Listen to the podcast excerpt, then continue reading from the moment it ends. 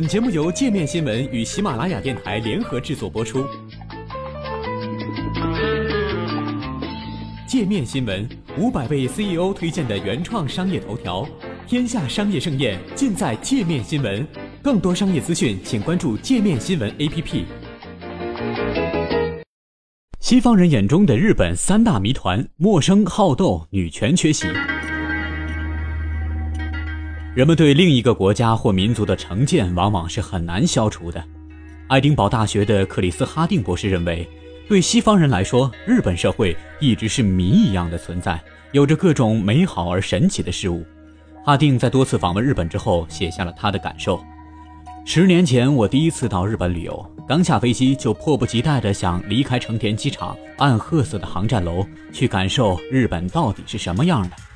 我确信自己将很快迷失在无边的稻田、幽静的森林和冒着热气的天然温泉水中。呷一口绿茶就可以让我神清气爽，或者是花一个下午什么也不做，就在被香柏树环绕的古老佛教寺院中冥想。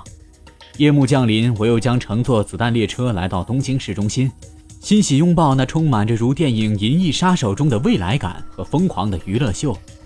不过，在拥挤的汽车上的三个小时旅程，让这些幻想消失殆尽，留下来的是一闪而过的混凝土高层建筑，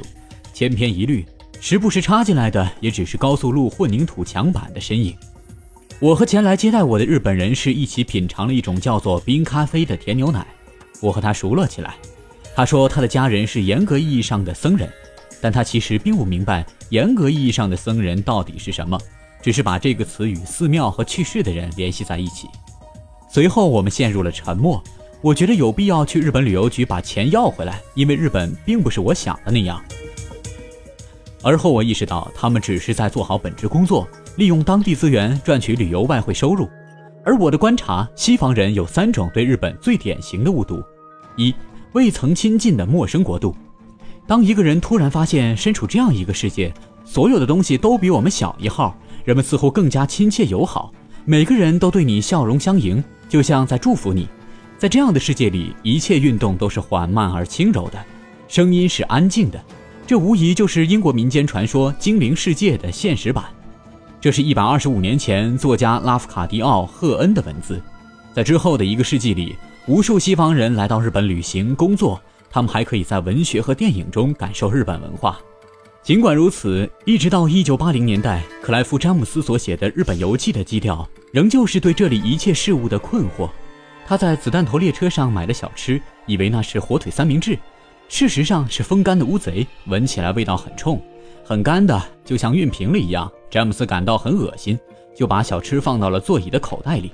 尽管多数旅游纪录片都会尽力描绘出每一个地方的特征。帮游客增进对当地的了解，但是当这些纪录片谈及日本专题时，传递的信息却是这是一个神秘莫测的国度。为什么呢？原因或许是在这个世界，真正神秘的事物已经变得弥足珍贵了，我们不得不苦苦寻找。英国金融时报记者 David Peeling 引述朋友的话说：“日本是他去过的发达社会里最陌生的国家。”同时，日本实际上也在为我们提供一面审视自己的镜子。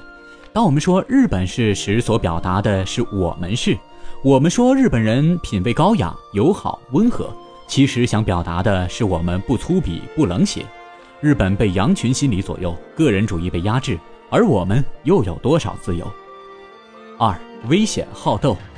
二战期间的恶劣行径让日本军队赢得了残暴的糟糕名声，但一种观念在西方世界早已长期存在：日本民族天生不可预测，也很危险。他们出了名的彬彬有礼下掩盖着某种威胁，这至少可以追溯到1850年代。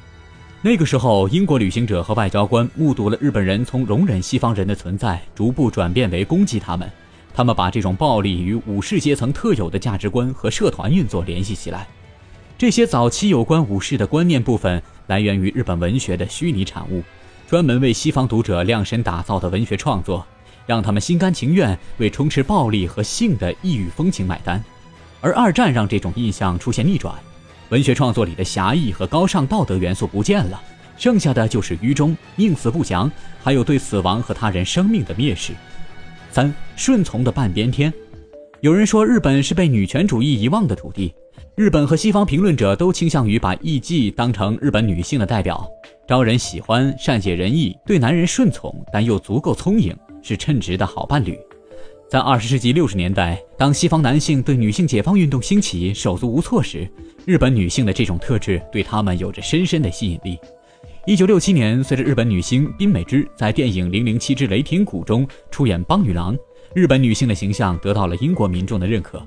影片中，在了解到日本社会男尊女卑盛行，女性也安于天命的背景后，邦德表达了自己的心愿：“我认为我会在这里退休。”如果你们认为这些状况在人类踏入二十一世纪就消失，那就说明你们并没有关注日本流行文化以及日本女子团体 AKB48 的成功。这些年轻女孩被禁止谈恋爱，要身穿比基尼或者制服装扮，边笑边跳来迎合年轻及中年男性的审美趣味。总之，这个有关日本女性的谜在短期内不会被改写，它值得太多人关注，比如哀悼父权时代逝去的西方男性。试图拯救东方姐妹的西方女权主义者，还有迎合男性口味的企业等，日本女性的谜，同时也是这样一个完美案例，在各种利益作用下，让误解和神秘并存。